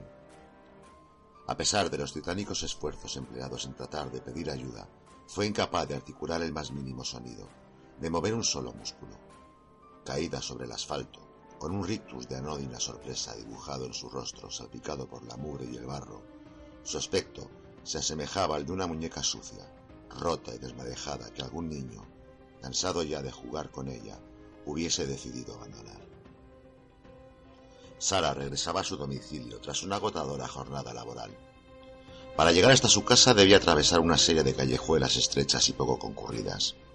Ella sabía que aquella no era la vía más recomendable, pero sí la más rápida, ya que ese trayecto le evitaba dar un rodeo de varias manzanas.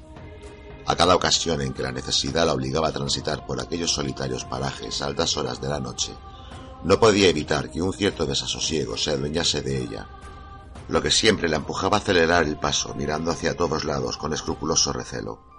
No obstante, nunca había sufrido el más mínimo percance. Hasta esa madrugada. Su atacante se había acercado hasta ella con absoluto sigilo, y para cuando sus sentidos quisieron alertarle de la comprometida situación, ya fue demasiado tarde. Advirtió cómo, desde detrás, un robusto brazo se ceñía alrededor de su cuello mientras que una mano grande y poderosa cubría su boca. Inmovilizada y sin posibilidad de defensa, aquel desconocido la arrastró hasta un callejón cercano. Tras comprobar que el lugar se encontraba desierto y a salvo de miradas indiscretas, su atacante se situó frente a ella mientras extraía un largo y afilado estilete que, con un preciso movimiento, apoyó en la base de su cuello. Una exacerbada sensación de pánico la dejó petrificada. Ni siquiera acertó a estremecerse cuando el desconocido le rasgó de una brusca sacudida la parte delantera de su lujosa indumentaria, haciendo que los botones de la blusa saltaran y se esparcieran en todas direcciones, con un tintineo reverberante. Su torso y su vientre quedaron al descubierto.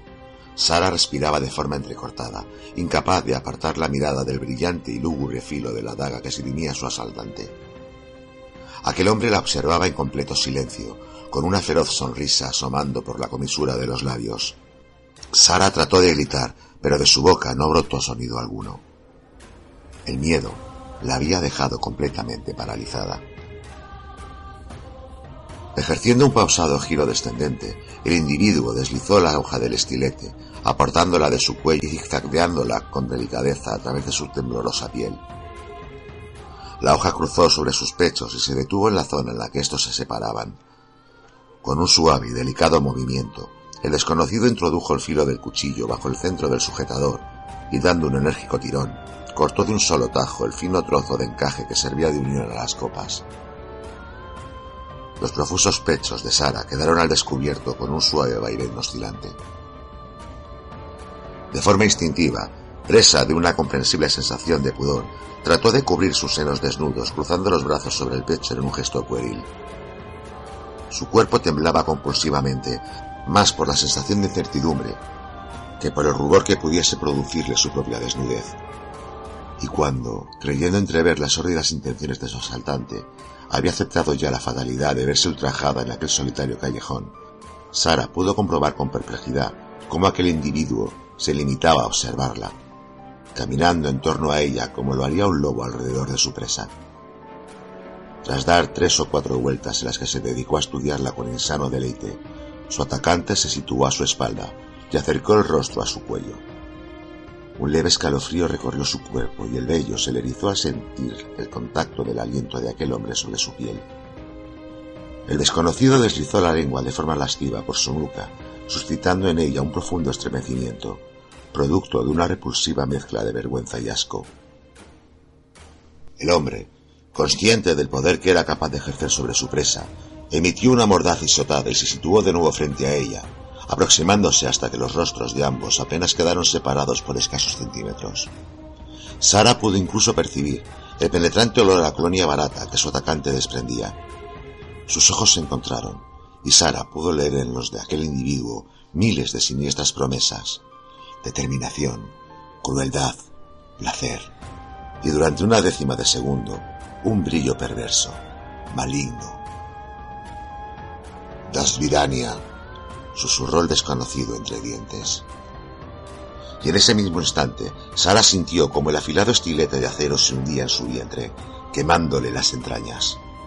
Quiso gritar con todas sus fuerzas, pero su voz se ahogó en un estertor ronco y apagado.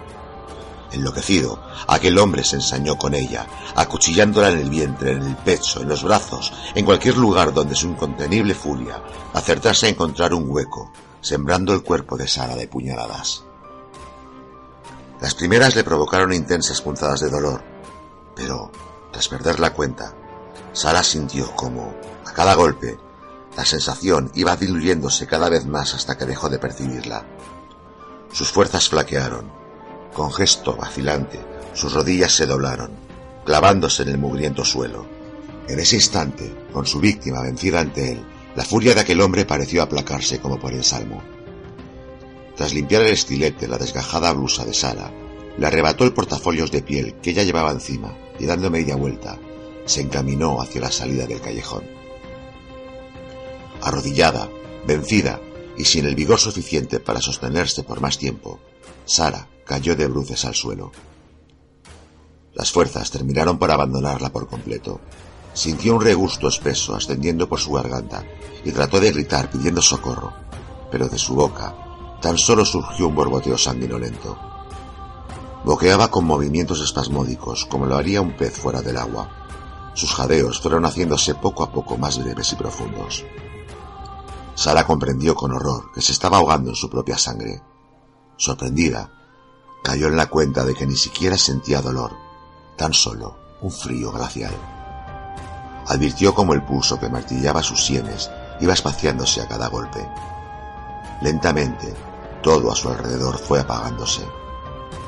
Sus ojos comenzaron a nublarse y la visión de aquel sucio callejón se fue haciendo cada vez más desvaída, como la de una imagen desenfocada por una lente mal calibrada.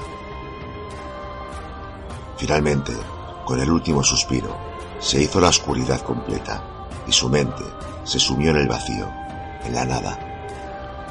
Sara Bianchi estaba muerta.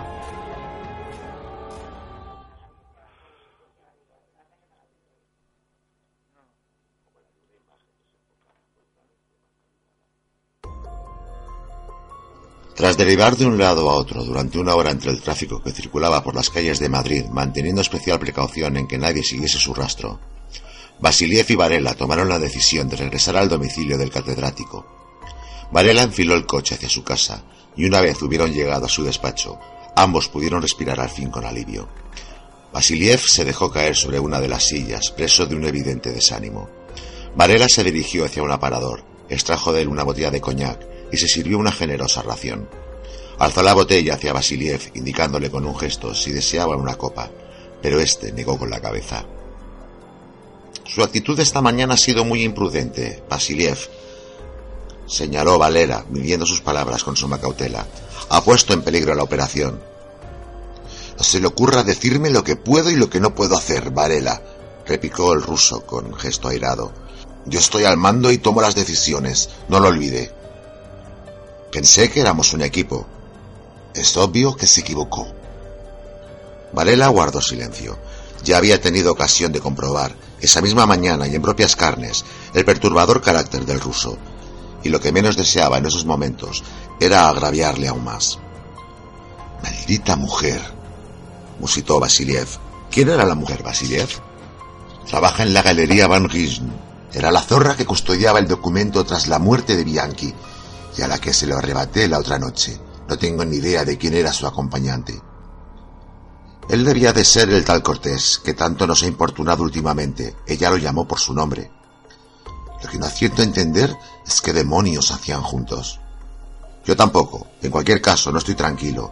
Ella me reconoció. No se preocupe ahora por eso. No pueden acusarle de nada, sin embargo. ¿Sin embargo qué? Su presencia allí me lleva a pensar que también andan tras la pista del tesoro de Saldaña y que están llegando a conclusiones idénticas a las nuestras. Probablemente esa mujer tuvo tiempo de sacar una copia del documento antes de que yo me lo llevase. Pues ahora estaría prioritaria el que agilicemos la búsqueda del legado de Saldaña, ya no solo por encontrarlo lo antes posible según los deseos de Yurov, sino por evitar que ellos se nos adelanten. En el rostro de Vasiliev se dibujó una sonrisa maliciosa. Mm, quizá no. Quizá deberíamos dejar que se nos adelanten. ¿Pero qué está usted diciendo? Escuche, Varela. Nada impide que nosotros continuemos con nuestra línea de investigación, pero si los dejamos hacer sin que ellos sospechen que andamos tras su pista, quizá la ñagaza pueda sernos de utilidad. Podemos valernos de su esfuerzo, y si éste lograse dar algún fruto, el trabajo de dos equipos siempre sería más amplio y productivo que el de uno, y nosotros podemos aprovecharnos de esa circunstancia. Jesús, Sí, gran trabajo. gracias. Espera, porque aquí ya mm, Guillem nos están diciendo adiós. ¿Cómo se nota que vamos pillados de tiempo, eh? Lo he hecho así sutilmente con la sintonía del siguiente, pero nos ha dicho Pavila que vamos tarde. Pues hasta la semana que viene. Hasta la semana que viene. Gran trabajo, Jesús. Un beso. Chao, un beso. Recuerde a todo aquel que quiera saber más al respecto de los videobooks promocionales puede escribir a edigitalmediática.gmail.com Repito, la atención de Jesús y él mismo os responderá.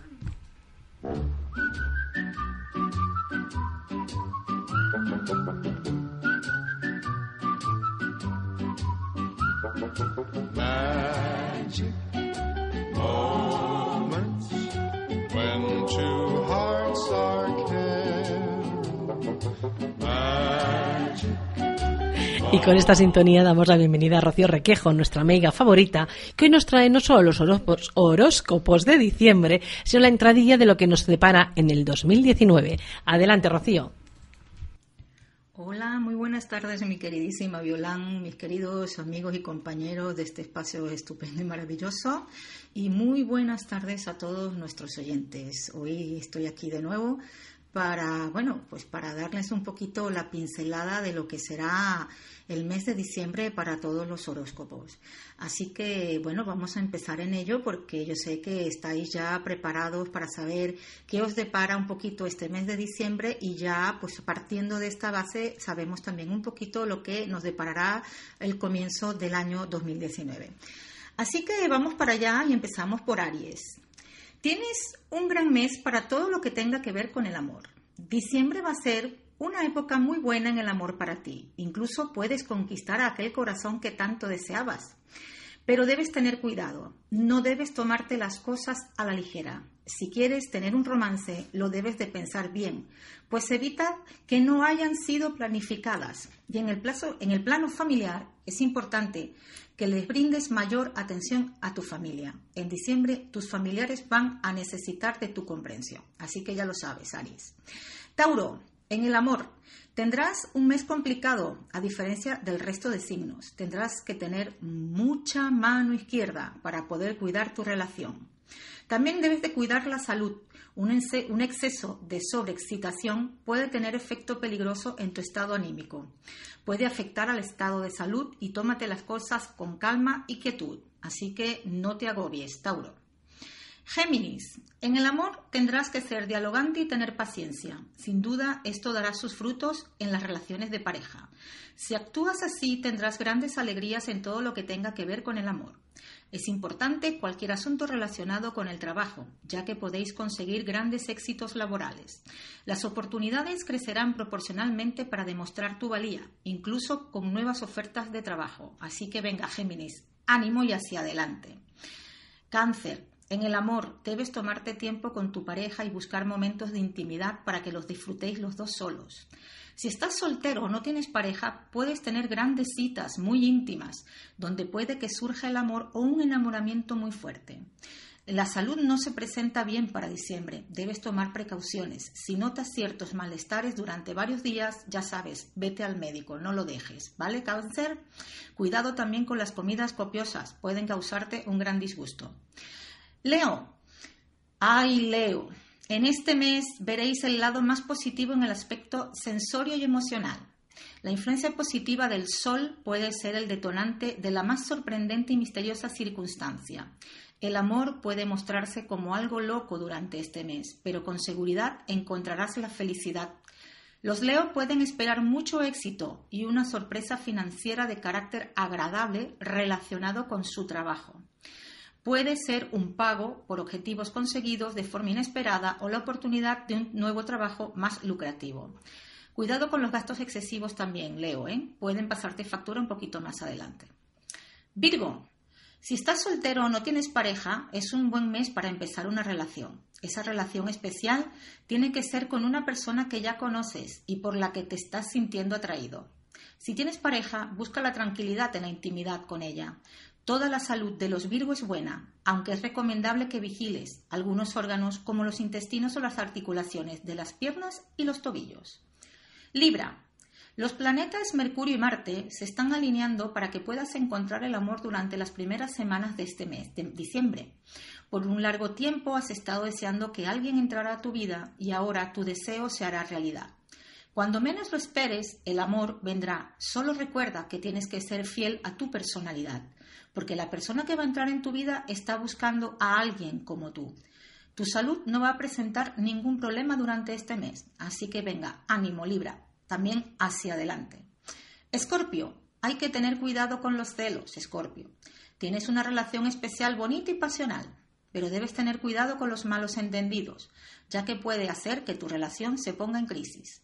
Cuida tu salud y desconecta de tanto estrés. Pues en el trabajo a veces es importante que aproveches la primera quincena de este mes, porque sería ideal para que alcances todos los proyectos que tengas en marcha. Ánimo, Escorpio. Sagitario, tendrás un mes ideal en el amor y en otras cosas, así que es un momento de aprovecharlo. En la salud debes tener cuidado a la hora de practicar algún deporte. Siempre analiza bien las situaciones de la vida. Debes controlar más tu carácter. Mira la vida con felicidad. En el trabajo en este mes tendrás mucha creatividad para desarrollar estrategias innovadoras que te permitirán al éxito laboral. Con tu espíritu emprendedor tienes asegurado el éxito laboral y financiero en este mes de diciembre. Así que a por ello, Sagitario.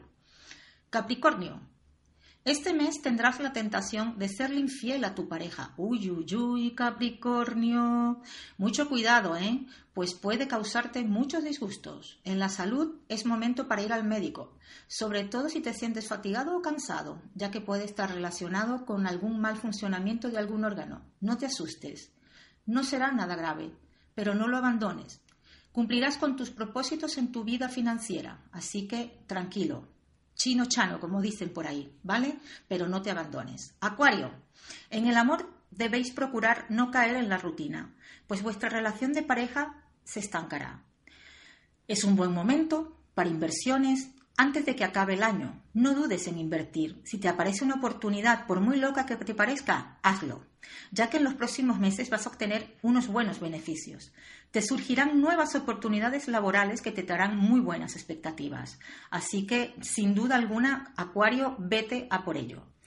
Piscis, mi queridísimo Piscis, tu ánimo de cara a la Navidad será excelente y eso te será muy beneficioso. Gozas de muy buena salud y una energía envidiable. Un viaje a mediados de mes podría ser conveniente para una liberación completa. Deja que todo fluya y las energías se armonicen. Por otro lado, aprovecha ese vigor en tu vida laboral y alcanzarás todos tus objetivos. El esfuerzo realizado durante este año verá todos sus frutos. Buen momento para pensar y meditar en montar un negocio o sociedad, pues la energía de Júpiter, Marte y Venus iluminan tu camino. Así que mi queridísimo Piscis, hacia adelante también y no te lo pienses. Así que ya sabéis, mis queridos amigos, yo aquí os dejo esta, esta digamos que este resumen de este horóscopo del, mes de diciembre. Eh, os espero ya para primeros de año, os deseándoles como siempre pues que paséis unas felices fiestas, un abrazo muy fuerte de luz y de amor para todos, eh, que todos vuestros deseos se cumplan, que bueno, que yo qué sé, de estas cosas que todos se dicen, pero que ya sabéis que desde aquí, desde la luz, la energía y el amor que os mando para todos, incluyendo, por supuesto, como no, a mi maravilloso equipo, a todos, a la radio, a todos, a todos, a todos. Así que os quiero, felices fiestas y hasta el año que viene. Un beso muy fuerte. No, y eso sí, ¿eh? no os olvidéis de ser felices. No nos olvidaremos, Rocío, muchísimas gracias por tu participación. Recordar, todo aquel que quiera contactar con Rocío puede hacerlo a través de su email, consultarrocío.gmail.com, repito, consultarrocío.gmail.com o bien llamándola al 671-254-564, repito, 671-254-564 y ella misma os atenderá.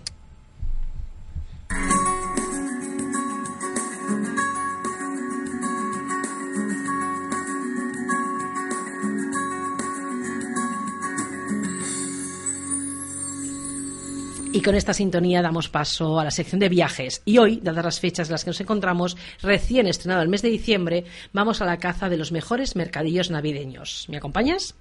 Si a ti también te gusta la Navidad y eres como yo, un enamorado de las luces navideñas, esta selección de mercadillos navideños te va a encantar. Y si no lo eres, siempre es una excusa perfecta para desaparecer un par de días y perderte entre el bullicio de la gente.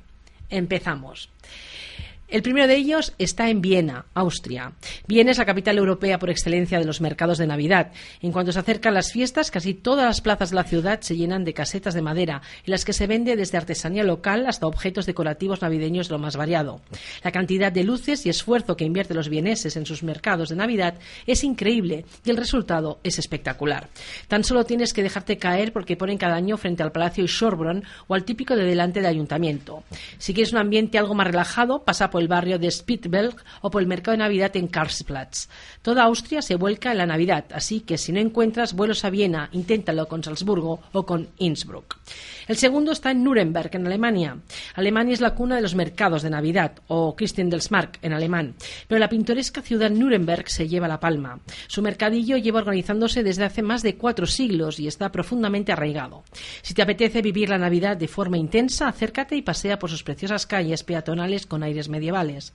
La decoración te dejará con la boca abierta, ideal para que, ya que estás, cates algunas de las especialidades locales como las almendras tostadas, las típicas Lebruchen, una especie de galletas con especias y miel muy decoradas que verás por todas partes, y el Glühwein, el vino caliente especiado. Así, cualquiera entra en calor y no solo en calor, y lo digo por experiencia. El tercero es Tallinn, en Estonia. El entorno medieval del corazón de Tallinn se transforma en cuento de Navidad, empieza a asomar la cabeza. El frío y la nieve no son ningún impedimento para disfrutar de uno de los mejores mercados de Navidad de Europa. Tan solo en la plaza del ayuntamiento se juntan más de 50 puestos rodeando al enorme abeto iluminado. Si tienes que hacer algún regalo por estas fechas, encontrarás de todo, pero la artesanía de cristal es tan bonita que no podrás resistirte. Y si tienes hambre, no sufras. Los estonios saben cómo cuidarse y podrás elegir entre sopas calientes, salchichas, chucrut y muchas más delicias. Todo regado, por supuesto, con vino caliente. Créenos, con el frío que hace tu cuerpo lo agradecerá. El cuarto lo situamos en Praga, en la República Checa. El mercado de Navidad de Praga es el más grande de la República Checa y posiblemente el más bonito también.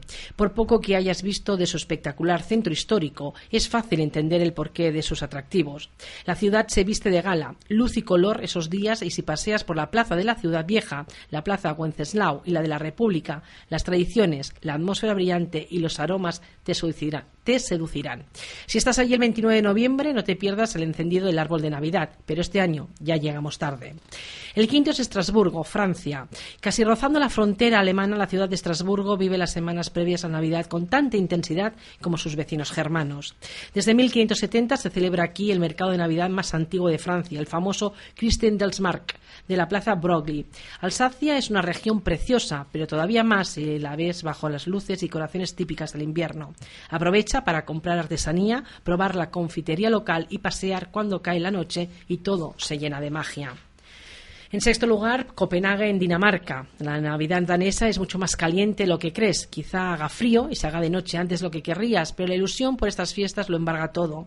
Esta época de tradiciones antiguas es un momento ideal para visitar Copenhague y dejarte llevar por sus calles y eventos. Además de comer y beber bien, bien, son frecuentes los conciertos de música en iglesias, ideales por si quieres entrar en calor después de visitar alguno de los estupendos mercadillos de Navidad que se reparten por toda la ciudad. Eso sí, si quieres ver algo único, no te pierdas el que ponen en Tivoli Gardens. En Budapest, Hungría ocupa el séptimo lugar. Una de las mejores cosas de la Navidad en Hungría son sus mercados navideños. Su encanto es único e indescriptible. Así que, puestos a ver uno, acércate a cualquiera de los que se organizan en Budapest. La capital húngara es una ciudad preciosa, pero iluminada por la magia de la Navidad, todavía lo es más. El más grande es el que se monta en Borosmarter Ter, junto a Baki Utka, la calle comercial más importante. Sus paraditas son una verdadera tentación, aunque si quieres algo auténtico, hinca el diente a cualquiera de las delicias gastronómicas que sirven. El octavo está en Estocolmo, Suecia. Pasea por las calles adoquinadas y angostas de Gamla con la nieve bajo tus pies y el frío en las mejillas mientras te dejas guiar por las luces de las decoraciones navideñas.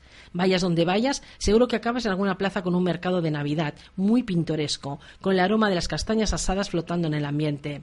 Si quieres ver uno de los más conocidos, ve al Skansen, que más que un mercado es una especie de museo al aire libre donde podrás ver a los artesanos en acción. El noveno está en Zúrich, Suiza. Zúrich cambia de su faceta de ciudad de negocios en cuanto se huele la Navidad. Entonces, la ciudad de Limmat se vuelve en un lugar romántico como pocos y lleno de encanto gracias a los mercadillos de artesanía y las luces que iluminan todo cálidamente. El más grande, mejor surtido y más espectacular es el mercadillo de Navidad de la estación central, que tiene más de 160 casetas decoradas, mientras que el más antiguo y tradicional es el que está en el corazón de la ciudad. Por otra parte, en la plaza Vanderbiltplatz instalan el famoso Sing Sing Christmas Tree, alrededor del que varios coros le ponen música a la Navidad. Y el décimo está en Bruselas, en Bélgica. Los mercados de Navidad son uno de los placeres de invierno de Bélgica y en particular de su capital. Bruselas se vuelca en la organización y celebración de las fiestas en el mismo fasto que los países del centro de Europa. El mercadillo de Navidad de la capital belga tiene dos kilómetros. Sí, sí, dos kilómetros. Un árbol gigantesco decora la Gran Place y se puede subir a una noria enorme para disfrutar de las vistas de la ciudad. Y si eres una persona activa, podrás demostrar lo bien que patinas en su pista de patinaje sobre hielo.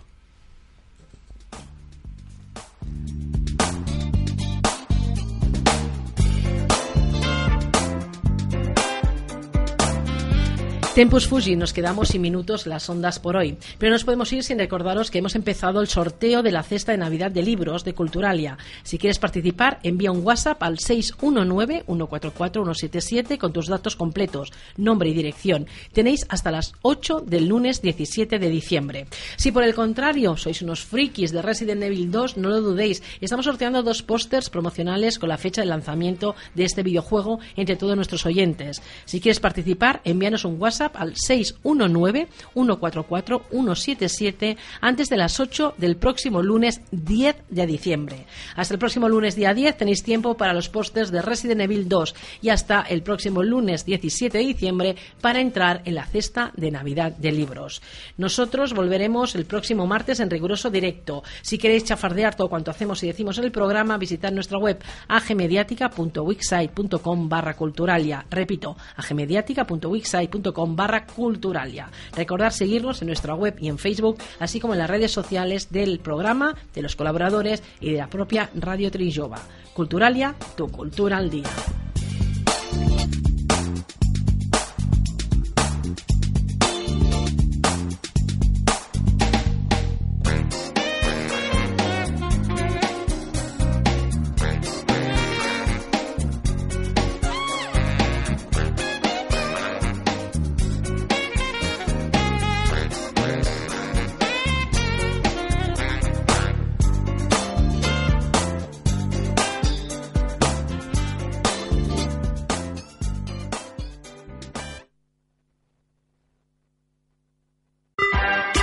Esmiradio.es es tu radio.